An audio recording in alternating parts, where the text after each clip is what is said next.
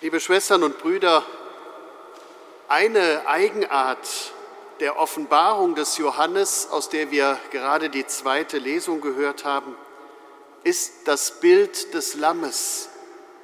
Christus ist das Lamm, das geschlachtet wurde.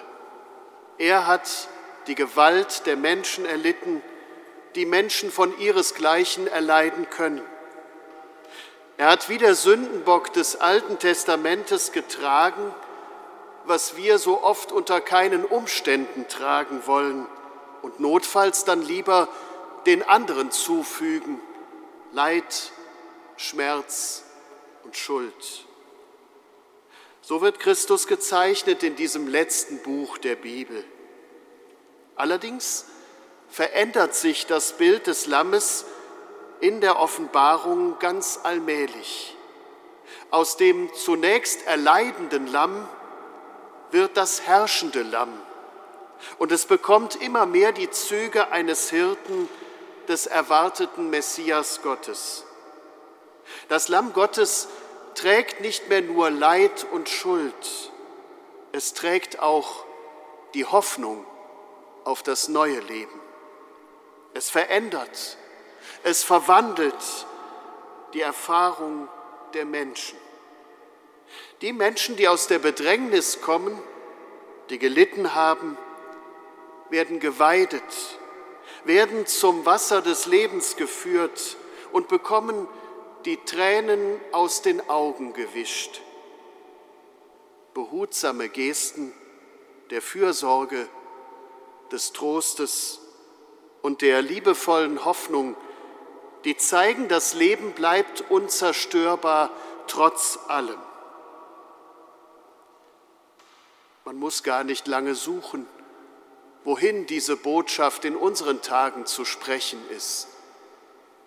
Man muss überhaupt nicht nach den Bedrängten suchen, nach denen, denen man die Tränen abwischen müsste, nach denen, die Hoffnung brauchen und Fürsorge und Trost. Die Menschen, für die dieser Text damals geschrieben wurde, die brauchten auch jemand, der sich um sie sorgte. Sie waren in Dunkelheit und Bedrängnis und sie hatten Angst um ihr Leben. Und gleichzeitig sahen sie sich in der Nachfolge des Messias. Sie hatten von ihm den Auftrag übernommen, für das Wohl ihrer schwächeren Nächsten zu sorgen, wie Hirten. Sie hatten schon Teil an der Aufgabe des Hirten Jesus, wie auch am Schicksal des Lammes Gottes, das sein Leben am Kreuz hingegeben hatte. Es gab noch nicht die Trennung eines Hirten als souveränen Leiter und Anführer einerseits und bedürftigem Lamm und Schafen auf der anderen Seite.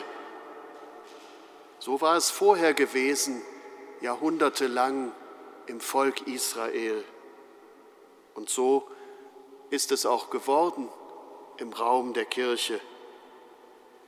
Aber dieses Bild bedarf der Ergänzung. Durch das Schicksal des Jesus Christus hat es sich verändert. Das Lamm Gottes, hingegeben und geschlachtet, ist zum Hirten der Menschen geworden. Und die Menschen, auch wenn sie bedürftig sind, haben den Auftrag, einander zu Hirten zu werden, so wie es eben möglich ist. Und das ist etwas, das bis heute zu uns gehört, grundlegend. Jeder von uns existiert zugleich als Hirte und als Lamm. Wir sind immer zugleich machtvoll in der Lage, das Leben der anderen zu zum Besseren zu beeinflussen, ihnen zu geben, was nötig ist. Und auf der anderen Seite sind wir bedürftig und angewiesen darauf, dass uns einer gibt, dass jemand sagt, du darfst leben. So ist es uns aufgegeben, für andere da zu sein und zu sorgen, uns in Liebe zuzuwenden, weil nur so Leben sich erfüllen und entfalten kann. Und gleichzeitig bleiben wir auch darin angewiesen, bleiben wir bedürftig ein Leben lang auf die Zuwendung der anderen, wie ein Lamm. Diese Doppelexistenz ist auch der Ursprung von Leid unter den Menschen. Wenn der Apostel Paulus im Römerbrief davon spricht, dass die Leiden dieser Zeit im Vergleich zu der Herrlichkeit, die an uns offenbar werden soll, nichts bedeuten, so bedeuten sie doch aktuell sehr viel, wenn sie erlebt und durchgestanden werden müssen. Kaum ein Mensch unserer Zeit, der sie nicht kennen würde, diese ganz eigene Litanei von Bedrängnissen durch Ohnmacht, Vergeblichkeiten, Anfeindung und Gewalt oder durch innere Zweifel an dem, was man mal für richtig gehalten hat. Wenn Lebens- und Glaubenszweifel, wenn die Verzweiflung sich anschleicht, dann ist es gut, Ausschau zu halten nach der Geborgenheit, die trägt, nach Trost, Ruhe, Frieden und Liebe. Und da ist es gut zu sehen, das Lamm, von dem da die Rede ist, tut genau das, was der Hirte tut. Für die, die, wie es heißt, aus der großen Bedrängnis kommen, wird das Lamm zum Hirten. Es wird für sie zur Gegenwart Gottes und es verspricht, sie zu weiden und zu den Quellen zu führen. Die Ohnmacht des Lammes ist in der Macht des lebensschaffenden Gottes aufgehoben, so wie seine Art, Leben zu schenken, in der Ohnmacht des Lammes Platz genommen hat. Auf diese Weise ist Gott dem Menschen nicht mehr Schrecken, nicht mehr strafendes Gegenüber, sondern trägt und hält aus und erweist sich als Freund und Erhalter des Lebens. Und in dieser Sicht wird dann auch das Evangelium verständlich.